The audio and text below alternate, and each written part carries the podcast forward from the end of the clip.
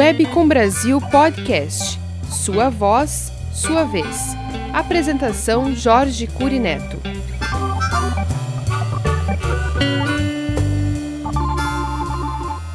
Estamos iniciando mais uma edição do Webcom Brasil Podcast. Hoje iniciando uma nova série, Sua Voz, Sua Vez. E para começarmos esta série, chamamos um psicanalista dos mais conceituados, que é de Curitiba, Jaime Endres Júnior. Nós vamos tratar desse podcast com o Jaime quais as implicações da psicanálise com o tema que nos dedicamos, economia da oralidade, ou seja, a ciência econômica que tem como objeto de estudo a oralidade. E consideramos bastante apropriado para isso discutirmos o envolvimento da psicanálise em relação à oralidade.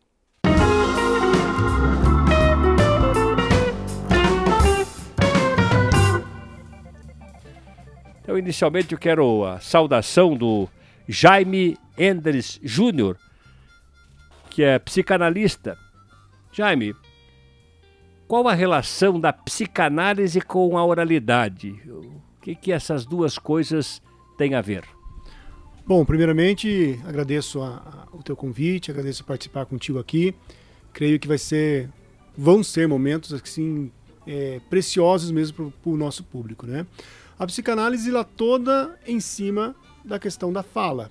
Freud, ele quando descobre a psicanálise, ele percebe que através do falar, do expor através da fala as suas mazelas, os seus problemas, é que as pessoas tinham as suas feridas emocionais curadas. Então, na realidade, quando a gente entra em contato com uma economia da oralidade, essa importância né, da oralidade, para a psicanálise tem tudo a ver. Que é através da fala, através do falar, que as pessoas conseguem exprimir assim as suas mazelas, aquilo que está no fundo da sua alma e colocar para fora e, e, serem curadas, né? Uma das primeiras é, pacientes de Freud que na realidade deu o nome, né, que é a cura pela fala. Então é a fala tem tudo a ver com psicanálise. Então oralidade e psicanálise são irmãs siamesas, podemos dizer assim? Podemos dizer que praticamente sim, irmãs siamesas. E na realidade um outro psicanalista importante, que é o Lacan, ele, ele vai um pouco além do que Freud, e ele dá uma importância para essa questão da fala, dá uma importância para essa questão da oralidade muito maior. Porque Lacan percebe que todo o inconsciente da pessoa, o inconsciente do sujeito, que a gente fala, ele é formado pela fala, pela palavra. Né? Então, ele trata o inconsciente como uma linguagem. Então, Lacan vai muito além dessa importância da fala, da importância da linguagem, nos trazendo que o inconsciente é uma linguagem é uma fala, é a fala do outro. Então tem tudo a ver. Economia da oralidade com psicanálise é algo que se combina muito. Olha, é de ficar surpreso, né, gente? É, de perceber esta é, interação, essa integração entre psicanálise e fala, né? E a oralidade, né? Então, realmente é bem apropriado para a estreia desta série Sua Voz, Sua Vez. Em relação a Freud, vamos agora esmiuçar, detalhar o que, que Freud foi descobrindo em relação à fala, quais são os processos que ele uh, utilizou, quais são as principais pesquisas que ele levantou, quais são as descobertas que ele teve. Uhum. É, é interessante que tudo aquilo que não é falado tudo aquilo que não é expressado, ou seja, tudo aquilo que não se coloca para fora em termos de fala mesmo, de comunicação, na realidade se engole, né, Jorge? A pessoa engole, a pessoa recalca aquele sentimento, recalca aquela emoção, e é isso que muitas vezes traz aí sintomas físicos e, e sintomas emocionais. Então, muito das doenças físicas, muitas doenças físicas, a gente chama de doenças psicossomáticas, são a falta da fala, aquilo que não foi dito. E aquilo que não é dito, ele acaba indo para o corpo. Quero ver se entendi. Está ouvindo bem, hein, galera? Vamos prestar atenção nesta fala importante aqui do professor Jaime Endres Júnior. tudo que você não fala, que você contém, que você engole, todo sapo que você engole vai fazer mal e muito mal. Portanto, aí a necessidade de você ter amigos para poder falar, ou se você não tiver amigos, ou tiver poucos amigos, ou não tiver um que seja de confiança, aí precisa buscar ajuda profissional. Ah, com certeza. Isso é importante que você tocou. Na verdade, a gente até brinca, né? A gente brinca que existe uma, uma diferença entre a fala de, de, de um bar, de um boteco, e a fala de um analista, né? Quando você fala para um analista, você está falando para uma. Existe ali uma, uma, uma linguagem é, estruturada, né? uma escuta estruturada. E é isso que eu fiquei encantado com a economia da oralidade, porque a economia da oralidade ela traz isso, que a fala ela tem que ter essa estruturação, ela tem que ter essa, essa capacidade por trás. Sim, é uma estrutura, não é uma falar por falar, um falar ao acaso, é uma estrutura. E essa questão que você tocou muito bem aí, né, da pessoa que engole tudo não fala nada para ninguém, né, vai engolindo os sentimentos. É importante a pessoa falar na hora que acontece. Na hora que vem a dor, a pessoa tem que falar, fala para o outro, fala para quem te machucou, né, fala. E, e aí existe uma uma, uma liberação aí dessas emoções, daquilo que está retido dentro da pessoa. Então é importantíssimo mesmo a questão de falar, expressar, né? E é importante também que as pessoas tenham o, a compaixão pelos outros, né? A serem bons ouvintes, né? Olha, pessoal, vamos começar a aprender a ser bom ouvinte, porque muitas vezes você ouvindo alguém num certo momento da história dessa pessoa, você pode salvar a vida dessa pessoa. Você pode evitar um possível até suicídio. Acontece isso frequentemente? É, eu não tenho dados para afirmar com que frequência acontece isso, mas isso acontece com certeza. Eu acho que o que falta para muitas pessoas é alguém que lhe dê ouvido. E isso é até.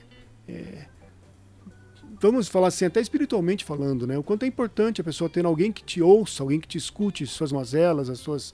O, caminhe ao seu lado mais uma milha, caminhe, né? Te dê ombros, né? Te, te ouça. Isso é importantíssimo.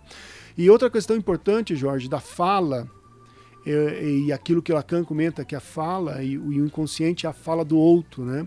O quanto que alguns pais ou algumas pessoas embutem na mente da outro, no emocional do outro, mentiras que não são é, a verdade, obviamente é uma mentira, né? Não é a verdade, mas é, é, que afetam a pessoa de uma forma que muda o destino da pessoa. Então, por exemplo, não sei se você já viu ou não, aquela mãe que diz assim: esse menino é um, é um bocó, esse menino é um, é um é travesso, esse menino não vai dar nada na vida. Né? Isso é algo que acaba com a vida da pessoa, porque ela vai embutindo na alma, nos sentimentos, no inconsciente da pessoa, ela vai embutindo isso. Essa, ela compra essa ideia como se fosse dela. Então, Você está me lembrando aqui daquele versículo que a vida e a morte estão debaixo da língua. Então isso, esse versículo é claro, é, passa a ser verdade disso que você está falando. Nós podemos matar alguém com uma palavra, como também podemos levantar alguém de uma situação bastante difícil também com uma palavra, uma boa palavra. É verdade, até Tiago nos afirma isso, né? Da boca sai bênção e maldição. Então, da mesma boca que sai a bênção, pode também sair a maldição. Isso é interessante. Quer dizer que ela em si, a oralidade, ela é um poder que pode ser usado para o bem ou para o mal. Né? É importante que se use ela para o bem. O que mais Freud descobriu, algumas experiências que Freud teve com a palavra? Depois eu quero passar também por Lacan. Toda a base da psicanálise ela está em cima da questão da fala, da palavra. Né?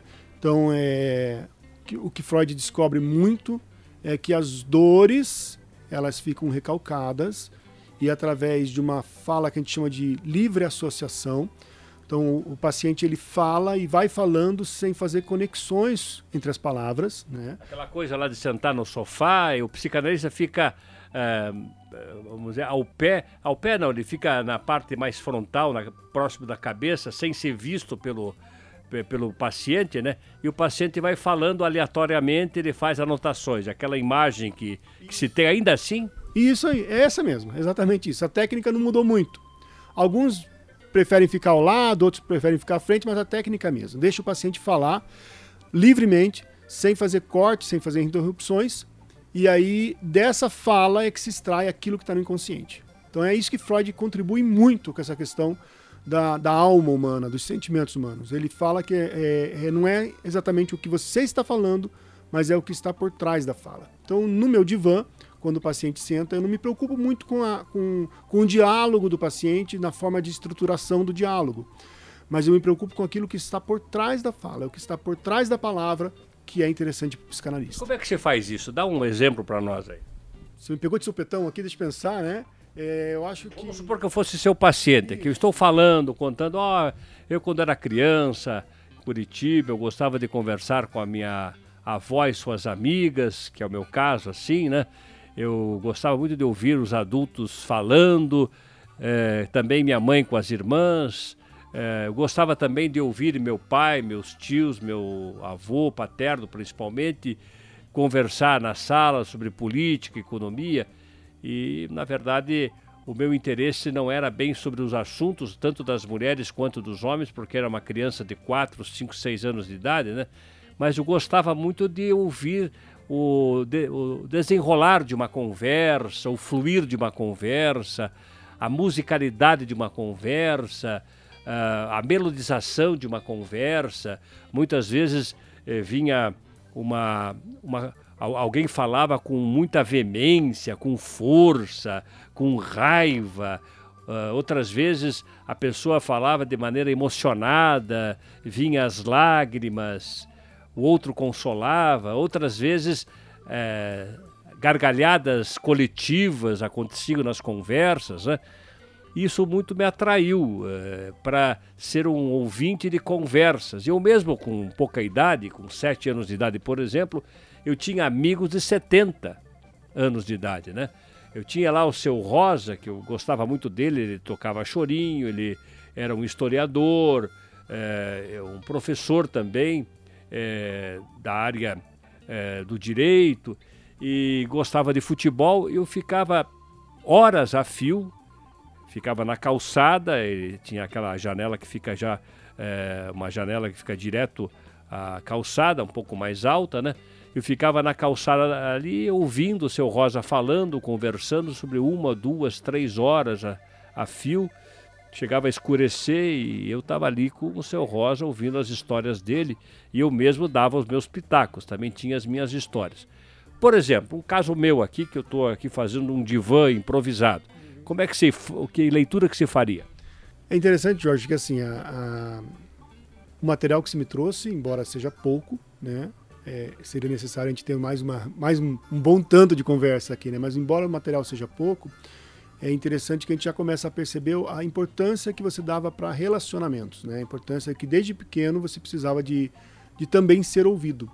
Então esse teu, essa tua questão de, de parar para ouvir, essa questão de, de ouvir e gostar de ouvir, era uma necessidade e pode desempenhar uma necessidade que você tinha também de ser ouvido. Né? Então a gente, obviamente a gente tinha que entrar um pouco mais a fundo nisso, mas essa necessidade da criança de desejar ser ouvida, de desejar é, que as pessoas dessem significado para aquilo que ela tava, tinha de opiniões, de expressões. Então é interessante, mas é mais ou menos por aí que a gente capta sempre.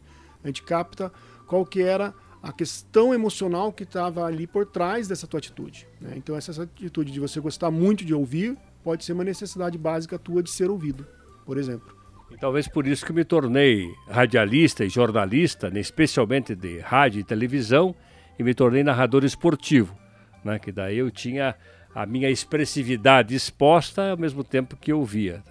Então, estaria assim, quer dizer, esse é o papel do psicanalista dentro desse contexto da oralidade.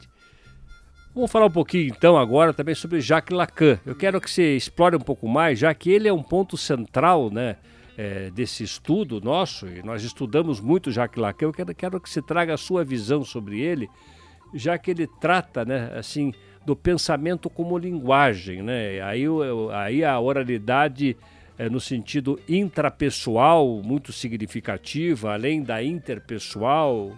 Como é que você trata essa questão e que elementos que você traz aí de Jacques Lacan? É, o, o Lacan ele é, é um autor extremamente interessante, mas ao mesmo tempo que ele é interessante, ele é extremamente difícil de compreensão, né? O próprio Lacan, em, um dos seminários dele, ele até a metade, a metade dos seminários de Lacan, ele se fazia entender muito bem, a partir do, de um determinado momento, ele começou a dizer assim que ele não iria ser tão fácil com os alunos, porque ele queria que os alunos o entendessem como um analista. Então, o Lacan é um pouco difícil de ser compreendido. Mas, basicamente, o que Lacan coloca é essa estruturação é, do significante que está por trás das palavras. Né? Não somente o, o som ou a palavra, mas aquilo, o significante que está por trás. Então, para ele, por exemplo, ele dá muito valor à questão do, do signo, do significado, do significante. Né? Então, um som, uma estrutura acústica, o que pode significar para a pessoa. Então, uma palavra para você pode ter um impacto que para mim não tem a mesma palavra. E, e por quê? O que está por trás dessa palavra? Qual é o signo que veio com essa palavra, na estruturação da pessoa, na estruturação da linguagem dela, desde a questão da maternidade, né, dos cuidados maternos. O que está por trás dessa estrutura de linguagem que te faz um impacto que para mim não faz.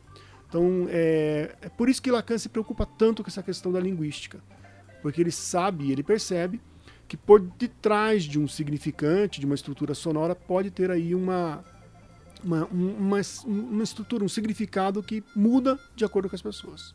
Eu achei interessante, vamos explorar um pouco mais Jacques Lacan, mas eu achei interessante porque dentro do contexto da economia da oralidade, até para que você que está nos ouvindo saiba o que se trata, né?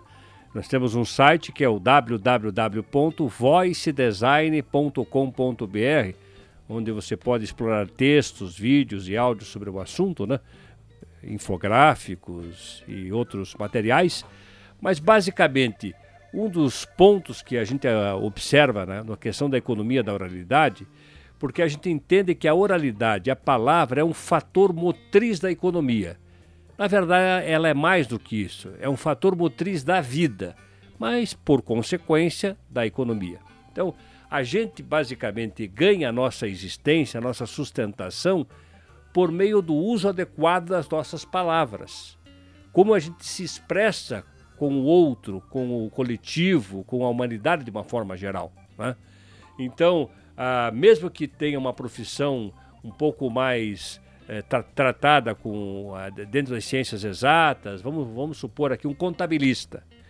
Ele trabalha com números, ele trabalha com balanços, com fechamento de balanços, com todo esse trabalho próprio de um contabilista. Mas ele necessita, para sua sustentação, não só ser um bom contabilista com os números, mas ele precisa expressar o que aqueles números significam para o seu cliente ou para a empresa a qual ele está trabalhando, e aí ele vai precisar verbalizar.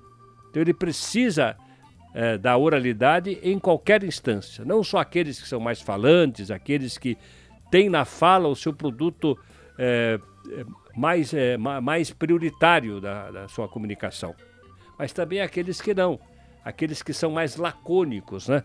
ou seja, usam poucas palavras para se expressar, o que tem necessidade de falar pouco. Mas esse pouco não significa que é, é menos importante do que aquele que fala muito. O importante é que nós ganhamos a nossa sustentação por meio da nossa oralidade. Ela é que determina. Então eu tenho até uma frase: a nossa, o nosso sucesso é, profissional, social e econômico. Então nós levamos na economia da oralidade uma expressão: sua marca vocal, seu ativo econômico. Então a nossa oralidade é o nosso ativo econômico. É assim que nós ganhamos a nossa sustentação, é assim que nós é, conquistamos o que precisamos para sobrevivência. E, claro, depois, se você vai trabalhando a sua oralidade, você pode se tornar uma pessoa relevante na sociedade ou pode alcançar postos de bastante destaque, que é o que normalmente as pessoas que se empenham nisso acabam conseguindo. Então, nesse ponto é importante que você que está nos ouvindo saiba é, a, o vínculo entre economia e oralidade. Por isso, economia da oralidade. Né? É, como ela, ela, ela é significativa. Outra questão, só para de passagem, aproveitando, aí já vamos voltar para o Jacques Lacan. A palavra pessoa no latim é persona que é usado no espanhol e no italiano, literalmente. E persona, até me impactei quando descobri isso, que é uma coisa simples, né, mas de bastante significado é, e também significante. Né? que persona, persona. Então, se, se você separar essas duas expressões, per que significa o quê? Per significa por, através de, e sona, som. Então, a palavra pessoa, que é a palavra mais central dentro de que hoje os filósofos chamam de hipermodernidade, né, que ela está centralizada na pessoa para o propósito, assim como a pós-modernidade está centralizada na pessoa para o trabalho, agora mais modernamente temos aí o conceito de hipermodernidade, essa palavra pessoa significa isso, através do som. Então, a voz é a manifestação da sua pessoalidade, da sua personalidade, da sua pessoa. Veja a importância que ela tem. Mesmo os surdos, já que tecnicamente não existem mudos, mas sim surdos. A pessoa não fala porque não ouve. Né? Mas mesmo os surdos, eles expressam as suas emoções é, através de grunhidos, através de algum tipo de som que eles emitem. E existem surdos que conseguem falar. Até recentemente conheci uma pessoa surda e ela fala, ela dá é, orientação sobre, é, por exemplo, está num ônibus e dá orientação sobre o itinerário de determinada rua, ela consegue falar mesmo não ouvindo. Então, é, veja a importância da oralidade que não exclui os surdos e inclui eles, eles estão completamente incluídos. Então, nesse ponto é que a gente quer frisar e chamar a atenção de você que está nos ouvindo para que você saiba a importância da palavra falada, da oralidade, da voz para fins comunicativos tem na existência humana. Não é apenas uma questão comunicacional ou educacional, mas uma questão existencial. Jacques Lacan, o que mais que ele pensou, que ele disse, o que, que ele trouxe para esse estudo?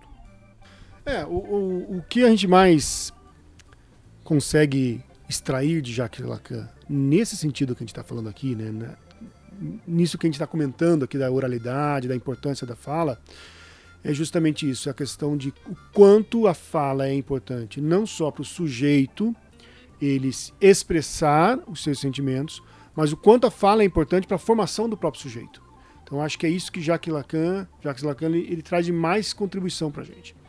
Que a oralidade era tão importante para a pessoa se expressar, se comunicar, quanto a oralidade foi importante para a pessoa se formar, formar a sua personalidade, né, formar o seu caráter, é, pelaquilo que ela ouviu dela mesma, pelaquilo que ela ouviu, quem era ela. Então acho que isso é importante e, e contribui muito com isso que a gente está falando, a importância da voz, a importância da oralidade. Porque assim, quando a gente pensa na oralidade, que é uma palavra fora de pauta, nós é que estamos colocando ela na pauta com a economia da oralidade. Até é engraçado, de cada 10 pessoas que eu abordo, o professor Jaime Endres Júnior, sete pessoas nunca ouviram falar a palavra oralidade. E gente letrada, gente que egressa de universidades do mundo acadêmico de cada dez, sete nunca ouviram falar a palavra. Até outro dia encontrei com um ex-ministro do governo, João Figueiredo. Ele disse: Puxa, eu nunca ouvi falar essa palavra. Eu vou declinar o nome dele, mas eu achei interessante, né? Pelo porte dele e tudo mais. Então, é uma palavra fora de pauta, mas nós estamos colocando ela na pauta, que eu quero avisar você que está nos ouvindo nós estamos vivendo uma nova era da oralidade. É, se não com a mesma intensidade que foi antes é, da era é, da imprensa de Gutenberg, né? mas talvez mais intensa ainda. É, tem até um, um, estudioso, um professor, é, Thomas Pipit, que ele, ele desenvolveu um, uma hipótese, né, uma teoria sobre o parênteses de Gutenberg. Então ele afirma que nós estamos fechando parênteses de Gutenberg para entrar nessa nova era da oralidade. Então, é, é, só esse detalhe assim para colocar que você preste atenção nisso, porque é, é uma questão existencial. Você que está nos ouvindo, depende de desenvolver a sua oralidade sob pena de você ser vítima de um processo inusitado escravização. Isso depois a gente vai comentar sobre esse assunto. Por que, que eu estou afirmando isso agora? Mas ainda não é o momento. Mas me interessa também pensar, como se falou de Jacques Lacan, que não é só a palavra com seu significado, seja qual, qual, qual palavra for. Não é só a palavra com seu significado, que seria o campo da linguística, mas também da paralinguística. É, com qual entonação, com qual tonalidade, com qual melodização, com qual musicalidade, é, com qual expressividade sônica você proferiu determinada palavra. E através desta estética da voz é que você vai poder identificar ou se aproximar de uma identificação do sentimento genuíno é, desse falante. É verdade. E, inclusive, uma outra contribuição importante é pensar que na formação do sujeito, através da fala da mãe, por exemplo, a mãe ela vai. Eu acho que você lembra, né, Jorge, quando você vê uma mamãezinha com o bebê, a mamãe trata o bebê como um príncipezinho e fica fazendo carinhos e, e expressando é, palavras ou expressando sons que muitas vezes não fazem sentido numa palavra, mas fazem meu tchutchuquinho, alguma coisa parecida, né? Isso é interessante que vai fixando na pessoa significantes. E aí, a, a pessoa na vida adulta ou na vida é, na formação aí da sua, da sua personalidade, ela vai pegando esses significantes e é, é, colando, selando como um velcro na sua personalidade. Então é, é, essa é interessante essa questão da, da, da, fala, da oralidade, não só como uma palavra, né, mas como um, um som, né? Aquilo que até você comentou comigo, essa questão da, da dos significantes do aham, hum, né? Esses sons que não são uma palavra, mas que têm por trás deles um significado, um significante. Então a mãe quando faz para um bebezinho ah, ah, né, conforme a entonação de voz, conforme é, a forma como ela fala, vai criando sim na personalidade da pessoa alguns limitantes, alguns condicionantes.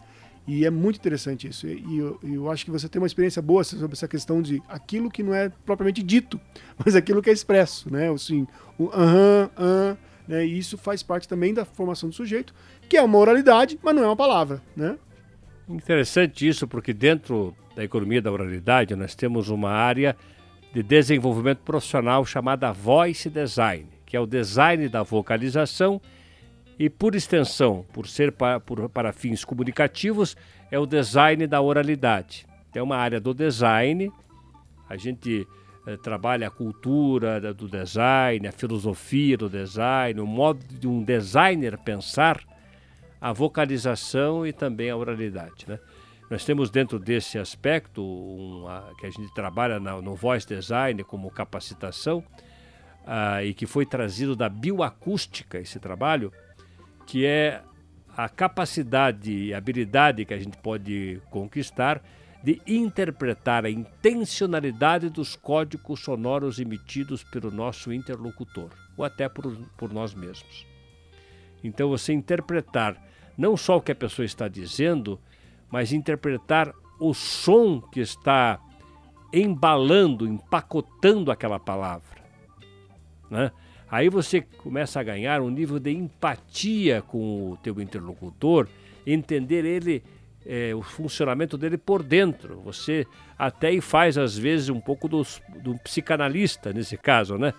Vamos dizer um, um, um analista pelo menos, né? Observando assim que som que ele emitiu, qual o significado daquele som é, que empacotou aquela palavra dita.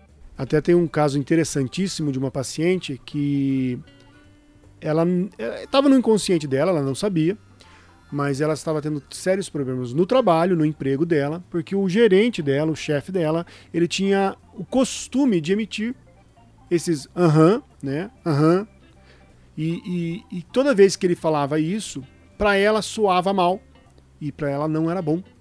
Então ela ficava incomodada, ela ficava de alguma forma afetada, tinha um afeto ali. É, e na análise a gente descobre que o pai dela tinha essa mania de falar esse aham, esse an, só que toda vez que o pai dela falava, era de uma forma ruim, era de uma forma negativa para ela. E quando o gerente dela repetia os mesmos sons, vinha isso inconscientemente para ela e ela se sentia agredida de certa forma, e ela tinha uma baita barreira de relacionamento com esse gerente por causa dessa questão inconsciente de um som, de um aham. Tem um amigo meu, Edson Leites, ele é um artista excepcional, né? Ele frequenta aqui é, o Largo da Ordem, ele faz miniaturas, é um psicanalista, né? É das da miniaturas, arte. né? Da arte, né? É, e ele faz miniaturas com significados, né? Então as crianças vão lá, ele pega uma caixinha de fósforo, é, aquilo transforma em outra coisa qualquer, né? E eu entrevistando ele uma ocasião sobre esse assunto, perguntei como é que ele percebia o poder da palavra falada. Ele diz assim: se a gente soubesse a importância da palavra dita, a gente não dava um pio. Então veja, a gente chega a ser irresponsável ao proferir as palavras até. Por não ter consciência exata do significado que a gente está emitindo ao outro. Por isso a importância disso que a gente está trabalhando como economia da oralidade, lá no nosso site você tem material suficiente, que é o www.voicedesign.com.br, para conhecer a estrutura da economia da oralidade, conhecer esse fenômeno para ganhar consciência sobre ele. Ganhando consciência sobre esse fenômeno, você vai também poder criar um, um pensamento crítico sobre ele criando um pensamento crítico sobre esse fenômeno da oralidade, você pode ganhar autonomia intelectual, que é algo muito desejável, que ainda sendo autonomia, ou seja, autolei, mas já é o começo de uma jornada. E daí você pode, de fato, tornar-se uma pessoa bastante significativa. Então é importante que a gente use o recurso do silêncio, porque tem até um ditado: o silêncio é ouro, a palavra é prata. Então, se você não tem nada importante para dizer, você não sabe se aquilo que você vai dizer vai repercutir bem na vida daquele que está ouvindo, cale-se. É, e é interessante, né, Jorge? Porque algumas vezes o psicanalista ele é taxado como o estranho justamente por isso, porque o psicanalista ele sabe se calar e ele sabe ficar quieto e ele sabe ouvir. Então, algumas vezes, em algumas sessões de análise, o psicanalista ele realmente não diz nada, né? Ele, ele se cala, ele fica no direito de ficar calado justamente por isso, né? Porque no silêncio muitas vezes há uma resposta. No silêncio há uma, uma fala, né? Esse silêncio. E é o quanto é importante mesmo a, a questão da em alguns momentos nós sabemos usar economicamente a nossa palavra, a nossa fala, porque isso vai ter mais significado para o outro do que propriamente uma palavra maldita, né? uma palavra não dita da forma correta. Aliás, isso já dá um podcast para uma próxima ocasião, né, professor? Já estou lhe convidando nessa série Sua Voz, Sua Vez, para falarmos só sobre o silêncio. Né? Vamos falar sobre o silêncio. E é interessante, uma vez um amigo fez um comentário, né? É, trabalhava numa emissora de rádio, ele fazia comentários nesse programa, que chama Gustavo Leal Brandão. Muito querido. Aliás, um abraço, Gustavo Leal Brandão. Saudades, amigo. Então, ele uma vez fez um, um trabalho sobre a importância do silêncio. Ele estava dizendo assim, que as músicas a música em si, de uma forma geral, ela é composta de notas musicais e de pausas. Pausas e notas musicais. Se você tirar da música as pausas, ela vai ficar um ruído insuportavelmente indesejável, desarmônico. Então a pausa na música é tão importante quanto a nota musical para que ela tenha essa harmonia, essa melodia, essa musicalidade. E assim nas nossas falas, né? a gente precisa ter consciência da nossa uh, palavra e da nossa pausa, do nosso silêncio. Porque o silêncio é o momento do encontro entre os interlocutores. Se eu fico falando sem parar e não dou uma pequena pausa para você que está agora nos ouvindo, eu, estou carregando a sua memória de curto prazo, sua memória de trabalho, segundo a teoria da carga cognitiva, e não estou possibilitando você parar para pensar. Por isso que é importante que a gente fale, mas tenha esta consciência melódica de dar pausas porque é a hora que você vai pensar naquilo que está sendo dito. Podem ser pausas curtas, médias ou até longas. Por exemplo, para você sentir o silêncio, né? E isso que nós estamos falando agora para você. A gente está conversando aqui e agora a gente vai fazer um instante de silêncio.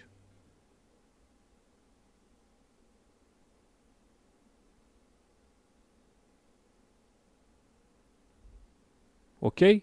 Percebeu o impacto que isso causou eh, na nossa comunicação? Como esse, esse silêncio impactou você? E assim é o silêncio também. A gente deve respeitá-lo profundamente, por isso que ele é ouro. E por isso que a palavra também tem grande valor. Ela é prata, mas o silêncio supera. Até tem uma expressão da Escritura Sagrada que diz assim: é, o Cristo é a palavra, né? Então, no princípio era o verbo, o verbo estava com Deus, o verbo era Deus, né? Ou a palavra também é um substantivo. Todas as coisas foram feitas por meio da palavra, e sem a palavra nada do que se foi feito se fez. E a palavra se fez carne.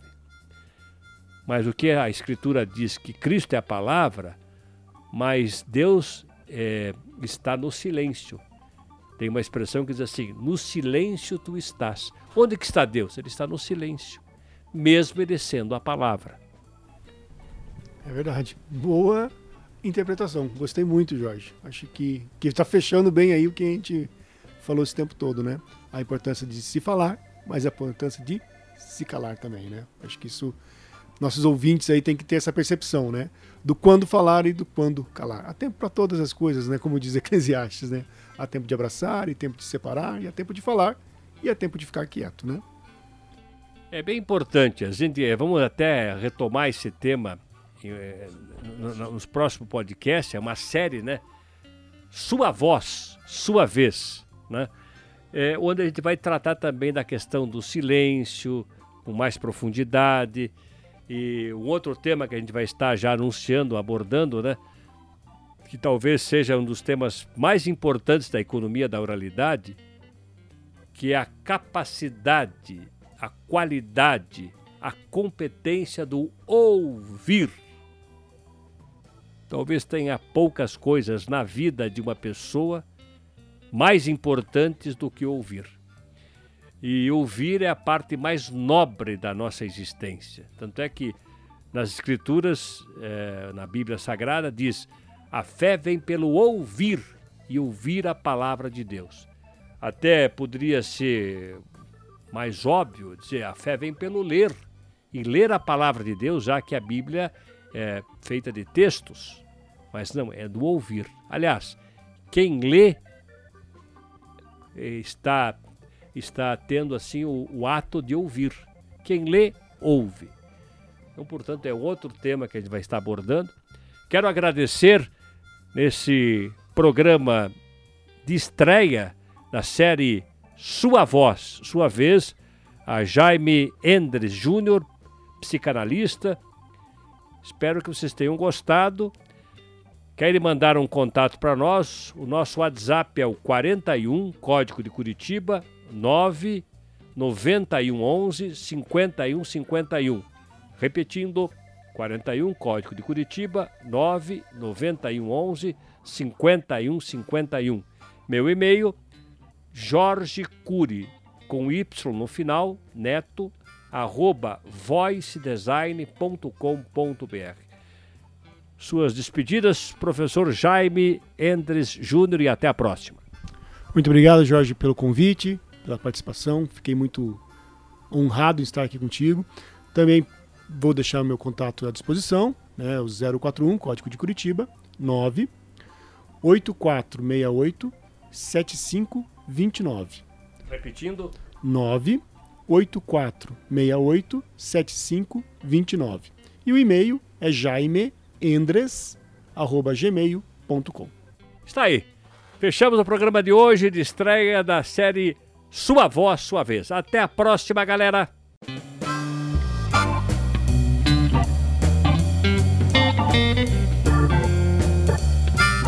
Você ouviu Webcom Brasil Podcast. Sua voz, sua vez. Com Jorge Curineto. Webcom Brasil.